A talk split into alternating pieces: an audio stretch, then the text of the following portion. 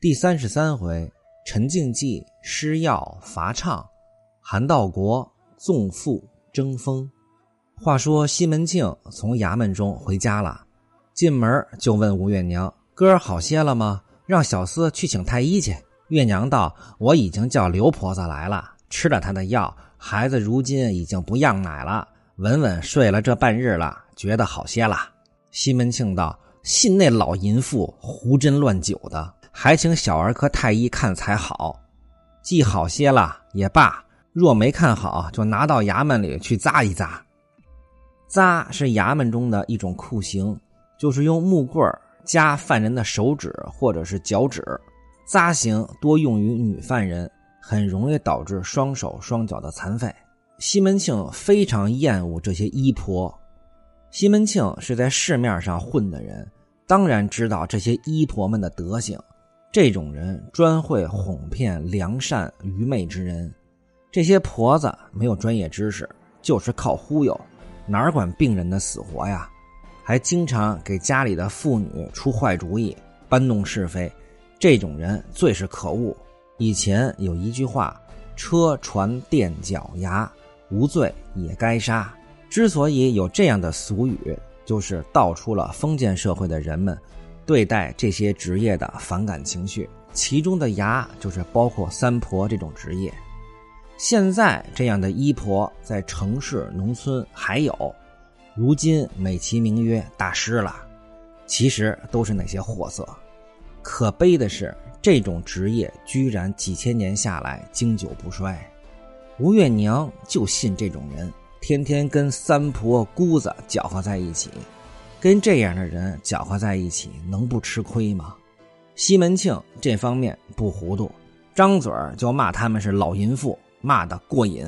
他一直主张孩子生病就去找小儿科太医，比吴月娘明白多了。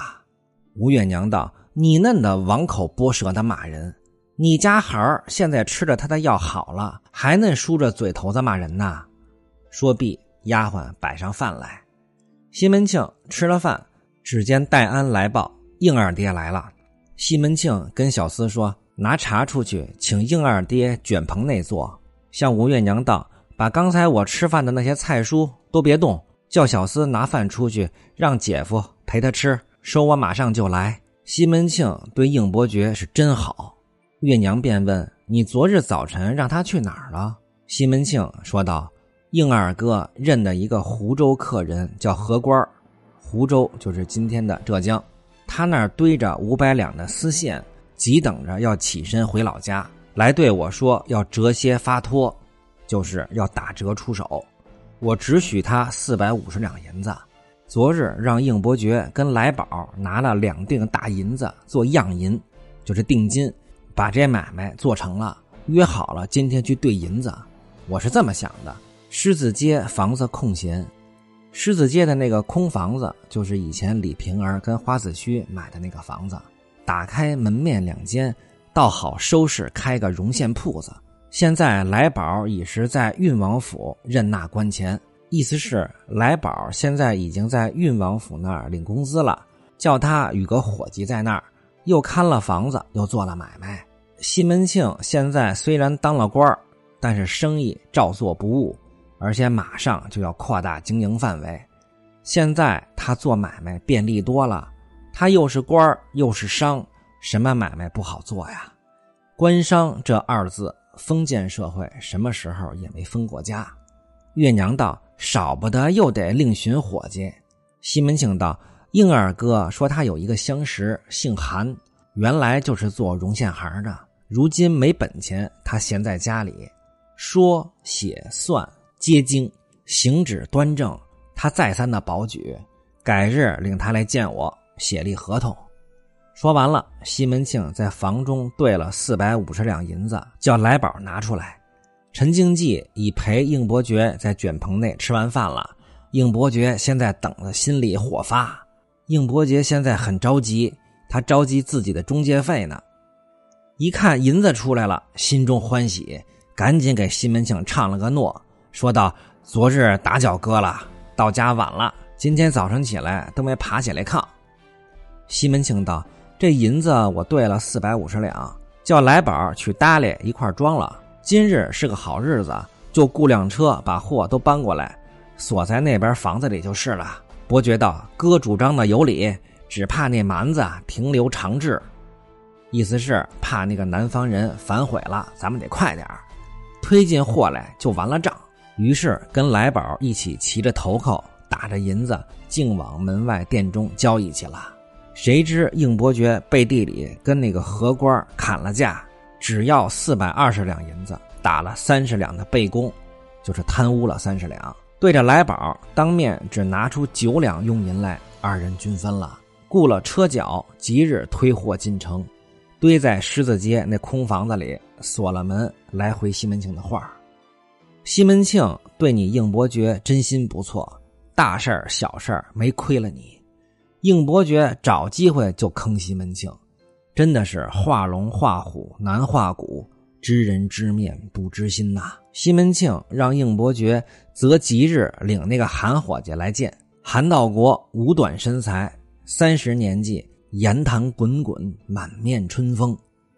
韩道国两口子马上就要出场了，这是一对奇葩，干的事儿人都干不出来。这两口子事儿多了，咱们慢慢听。韩道国谐音。韩导鬼以前国发鬼的音，西门庆当天就跟韩道国写立了合同，跟来宝领本钱雇人染丝，在狮子街开张铺面发卖各色绒丝。以前蒋竹山也在这儿开过铺面。现在这绒线的买卖一日也卖数十两银子，不在话下。光阴迅速，日月如梭，不觉八月十五了，又到了月娘的生日。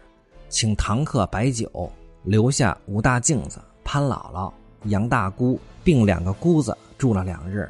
晚夕宣唱佛曲儿，常做到二三更才歇。那日西门庆因上房有吴大镜子在那里不方便，走到前面李瓶儿房中看官哥，心里想在李瓶儿房里睡。李瓶儿道：“孩子才好点儿，我心里不耐烦。”你去他五妈妈房里睡一夜吧。西门庆笑道：“我不惹你啦。”于是走过潘金莲这边来。潘金莲听见汉子要进他的房，如同捡了金元宝一般，连忙打发潘姥姥去李瓶儿房里睡。潘姥姥就是潘金莲的妈，他便在房中高点银灯，款身锦被，熏香皂聘，夜间陪西门庆同寝，枕畔之情。百般难述，无非只要牢笼汉子的心，使他不往别人房里去。李瓶儿见潘姥姥过来了，连忙让潘姥姥在炕上坐的，叫迎春安排酒菜果饼，婉惜陪着说话，坐半夜才睡。到次日，与了潘姥姥一件葱白绫袄，两双缎子鞋面，二百文钱，把那婆子欢喜的眉欢眼笑，过这边来。拿给潘金莲瞧，说道：“这是那边姐姐给我的。”李瓶儿这是讨好潘金莲，给潘姥姥点礼物示好潘金莲。他知道现在不比以前了。自从有了官哥，他们娘俩就成了潘金莲的眼中钉、肉中刺。潘金莲看了，反说他娘：“你好嫩小，眼薄皮儿的，什么好东西拿了他的来？”潘姥姥道。好姐姐，人道可怜件于我，你却说这个话，你肯与我一件穿吗？潘金莲道：“我可比不得他有钱的姐姐，我穿的还没有嘞，拿什么给你啊？你平白吃了人家的来，过会儿咱们这边整几碟子来，筛上壶酒，拿过去还了他就是。到明日少不得叫人说三道四的，我是听不上。一面吩咐春梅订了八碟菜蔬。”四盒果子，一瓶酒，打听西门庆不在家，叫秋菊用方盒拿到李瓶儿房里，说道：“娘和姥姥一会儿过来，没事和六娘吃杯酒。”潘金莲也是一个要强的人。李瓶儿道：“又叫你娘费心了。”少请潘金莲和潘姥姥过来了，三个人坐定，把酒来斟。春梅势利的斟酒，这几个娘们儿说话间。只见秋菊来叫春梅，说道：“姐夫在那边找衣服呢，叫你去开外边的楼门呢。潘金莲吩咐，叫你姐夫寻了衣服就过这边来喝一瓯子酒。春梅去说了，进来回话说他不来。潘金莲道：“你好歹把他给我拉来。”又让秀春出去去请陈静济。少请把陈静济请来了，看见潘姥姥在炕上坐，小桌上摆着果盒，潘金莲、李瓶儿正陪着吃酒呢，连忙上前唱了个诺。